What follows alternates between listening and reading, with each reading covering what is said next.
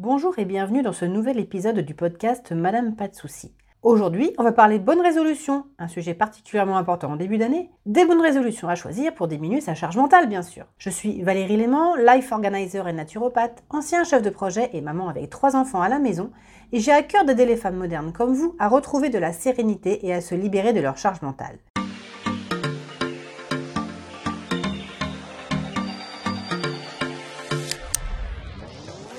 Avant de démarrer, abonnez-vous au podcast ou ajoutez-le à vos favoris pour retrouver tous les épisodes.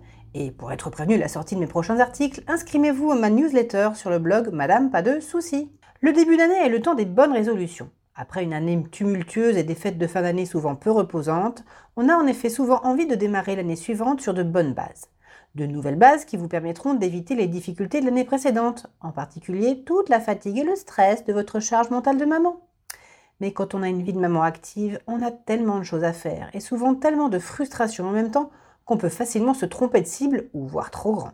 Et puis se retrouver du coup au bout de quelques semaines à jeter l'éponge avec déception, culpabilité, voire carrément un sentiment d'être nul de ne pas y arriver. Alors voici comment bien choisir vos bonnes résolutions pour vraiment réduire votre charge mentale. Première chose à faire, le bilan de votre année. Avant de réfléchir à changer quelque chose dans votre vie, il y a un point très important, c'est de bien se rendre compte de ce qu'il faut cibler qui doit être changé. Ça paraît évident, mais le faites-vous. Quand on est au four et au moulin du matin au soir, à la maison et au travail, il y a un paquet de sujets où on pourrait, qu'on voudrait peut-être améliorer pour diminuer la charge mentale. Mais mettre en place un changement, ça prend un peu de temps au départ. Il faut voir ça comme un investissement qui va devenir rentable sur la durée. Mais en attendant, il est plus que probable que vous ne pouvez pas vous permettre d'arrêter tout un mois quoi que ce soit pour vous lancer dans un chantier de fond en comble de toute votre vie. Donc pour bien choisir vos bonnes résolutions sans vous tromper de cible, il faut absolument vous poser un petit peu et lister les sujets récurrents qui vous ont fatigué, qui vous ont rendu la vie infernale, qui vous ont stressé sur l'année précédente. Vous en profiterez au passage pour bien voir les causes et les conséquences de votre charge mentale. Ça va prendre un petit peu de temps évidemment, mais c'est vraiment super important. Alors faites-le. Bon, quand c'est fait, vous allez vous arrêter juste un instant pour prendre déjà la mesure de l'ampleur de vos tâches. Je suis certaine que cette liste est longue comme le bras. Donc vous allez commencer déjà par vous féliciter d'avoir abattu tout ce travail et puis vous allez voir à quel point tout ça vous a impacté, à quel point votre charge mentale a été présente. Maintenant que vous avez votre liste de choses à changer, bon, je dis ça à changer, hein, évidemment, ce serait dans un monde idéal vous n'auriez aucune contrainte, ce qui n'est pas le cas. Donc on va voir un petit peu plus loin comment faire, mais bon. Maintenant que vous avez donc toutes ces listes, pour bien choisir vos bonnes résolutions sans vous tromper de cible, il faut rajouter autre chose. Quoi? Je vous dis ça tout de suite. Dans une vie, il y a toujours deux façons de voir les choses. Le bâton ou la carotte. Le verre à moitié plein ou le verre à moitié vide? Les seigneurs Sith et les Jedi. Enfin non, pardon, je m'égare un peu. Pour les bonnes résolutions, en tout cas, c'est pareil, il y a deux choses. Il y a des choses qui ne vont pas et qui vous tirent vers le bas, et il y a des choses qu'on aimerait ajouter, celles qui feraient briller la petite flamme en vous. L'étape suivante, après avoir donc tout listé, c'est de compléter cette liste initiale avec petit 1, vos frustrations, c'est-à-dire tout ce que vous auriez aimé faire et que vous n'avez pas pu faire, ou alors pas complètement. Ça peut être prendre du temps avec vos enfants, votre conjoint, votre famille, vos amis, ça peut être prendre un temps pour vous détendre régulièrement, pour vous faire belle ou pour vous amuser. Et puis, petit 2, vous allez compléter cette liste avec vos aspirations. Vous voulez perdre du poids, vous voulez gagner plus d'argent, vous voulez assouvir une passion ou faire euh, une performance dans une activité sportive ou artistique Attention au moment de compléter vos listes. Il ne faut pas confondre objectif et moyen de l'atteindre. Dans l'exemple de la perte de poids, l'objectif pourrait être de perdre 5 kg. Le moyen pourrait être de vous remettre au sport. Là, on parle bien d'objectifs dans un premier temps. Hein Attention, ne vous trompez pas. Pourquoi? Parce que tout simplement, si vous vous donnez en bonne résolution de faire du sport 3 heures par semaine sans avoir l'objectif en tête, je suis sûre qu'après quelques semaines à peine, vous allez préférer faire autre chose et que vous n'allez pas réussir à, tenir vos bonnes résolutions. Et ça, ça va vous amener à un méga sentiment d'échec et avec tout un tas d'émotions négatives avec. Donc pour bien choisir vos bonnes résolutions, il faut penser objectif, pas le moyen à atteindre. Parce qu'en fait, il y a plein de moyens pour les atteindre à partir du moment où on connaît le bon objectif. Je termine ma parenthèse, vous l'avez compris, maintenant votre liste est complète, il n'y a plus qu'à passer à l'étape suivante, l'analyse de cette liste pour cibler l'objectif lui-même. Voyons ça tout de suite. Bon, vous avez votre liste devant vous, c'est parfait. Maintenant, vous allez prendre les points les uns après les autres. Et pour chacun d'eux, vous allez évaluer entre 0 et 10 le gain en bien-être que vous auriez si cet objectif était atteint. 0, pas de bien-être gagné. 10, le top du top. Quand vous mettez vos notes, ne trichez pas. Ne mettez pas un 10 à tout, sinon vous n'allez jamais vous en sortir. Bon, c'est fait Super. Maintenant, vous allez prendre le top 3 des sujets qui ont la note la plus élevée. Et pour chacun de ces éléments, vous allez évaluer entre 1 et 3 le degré de difficulté que cela revêt de le mettre en place. 1. Facile à mettre en place. 3. Difficile à mettre en place. Alors que faire si vous avez plus que 3 sujets avec la note max? En clair, si vous avez des échos sur le podium, genre 9, 8, 8, 7, 7, 7. Dans ces cas-là, vous prenez tous les éléments qui sont sur le podium et vous allez faire l'exercice d'évaluer le degré de difficulté de mise en place pour chacun. Ce sera un peu plus long, mais ce sera important. L'étape suivante est celle-ci. Si vous avez un sujet facile dans votre top et que tous les autres sont plus difficiles, vous tenez votre gagnant. C'est cet objectif-là qu'il sera le plus pertinent de chercher à atteindre avec vos bonnes résolutions. Je vous invite à vous efforcer de le formuler de manière smart, évidemment. Smart, S-M-A-R-T. Jeu de mots avec euh, intelligent, bien sûr, en anglais. Mais c'est aussi un acronyme. Vous savez, cette méthodologie qui permet d'établir des critères quantitatifs et qualitatifs permettant d'évaluer la progression vers un objectif à atteindre. S pour spécifique, M pour mesurable, A pour atteignable, R pour relevant, c'est-à-dire pertinent en français, T pour temporel. Vous ne savez pas trop ce que c'est? Allez sur le blog Madame Pas de soucis, vous y trouverez un article dédié. Bon, je reviens à mes sujets. Si vous avez maintenant plusieurs sujets faciles, au même niveau, Prenez celui qui vous apporte le plus de valeur. Ils sont ex en termes de valeur?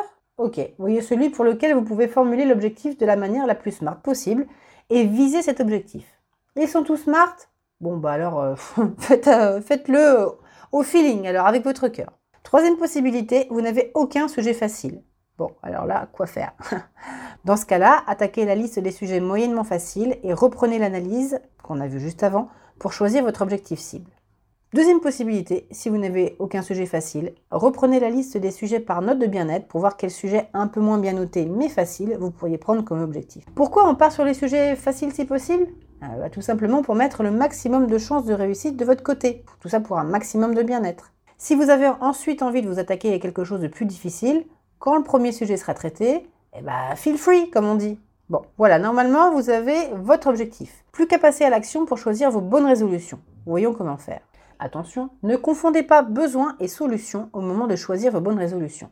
Parce que prendre des bonnes résolutions, c'est un engagement de moyens, pas un objectif en soi. Je me remets au sport, je vais prendre du temps pour moi toutes les semaines, je vais me coucher plus tôt, j'arrête de rapporter du travail à la maison. Tout ça, ce sont des moyens, des moyens d'atteindre un objectif. Dans les exemples que je viens de citer, en fait, le besoin réel, ce serait me remettre au sport, en fait, je vais perdre 5 kilos. Je vais prendre du temps pour moi toutes les semaines, ce serait je vais me sentir plus détendue ou moins agressive.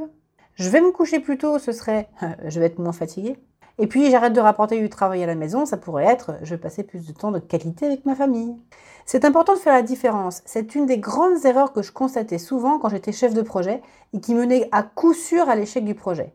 Cette difficulté, ce piège, c'était de confondre le besoin, le pourquoi, et la solution, le quoi. Quand on se concentre sur la solution, uniquement elle en tout cas, on perd de vue le besoin.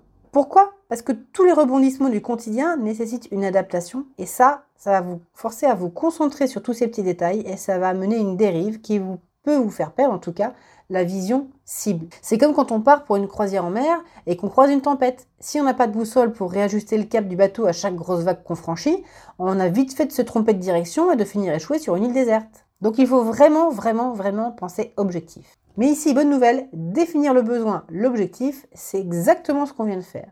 Et comme on vise le bon objectif, cet engagement de moyens que vous allez définir va être juste. Il sera juste par rapport à la direction à prendre et juste par rapport à l'effort à fournir. Ni trop, ni trop peu. Et c'est ça qui va vous mener au succès. Car l'étape suivante, c'est effectivement de définir le plan d'action qui va vous permettre d'atteindre l'objectif. En particulier, vous allez choisir une action récurrente qui est nécessaire pour la réussite de votre projet. En fait, c'est ça, choisir ces bonnes résolutions. Définir une modalité nouvelle, parfois inconfortable au début, mais dont vous voyez vraiment l'intérêt. Et cette modalité, vous, allez l'ancrer dans le temps pour que ça devienne une habitude de plus en plus facile.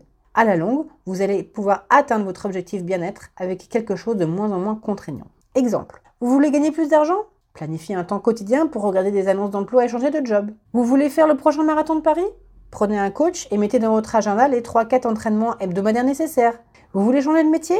Inscrivez-vous à une formation et planifiez des temps pour travailler vos cours. Pour que ça marche, une bonne astuce, c'est aussi de tourner la formulation de manière positive. Plutôt que de dire je vais m'arrêter de faire ci, il vaut mieux dire je vais faire ça. Comme le montre une étude publiée en 2020 dans le journal américain Plus One, le fait de formuler de manière négative va impliquer une privation dans l'esprit de la personne. Et ça, ça contribue indirectement à l'abandon de la pratique. Sur les 1066 personnes qui ont été interrogées sur la bonne résolution, 59% des personnes qui avaient pris cette bonne résolution formulée de manière positive l'avaient tenue, alors que seulement 47% y étaient arrivés quand la résolution était prise de manière négative. Alors vous allez peut-être me dire que vous n'arrivez pas à planifier ces moments parce que vous n'avez pas le temps. Hmm, comme je connais cette sensation. C'est à ce moment-là que le poids de la charge mentale, et en particulier la charge mentale ménagère, pèse de tout son poids.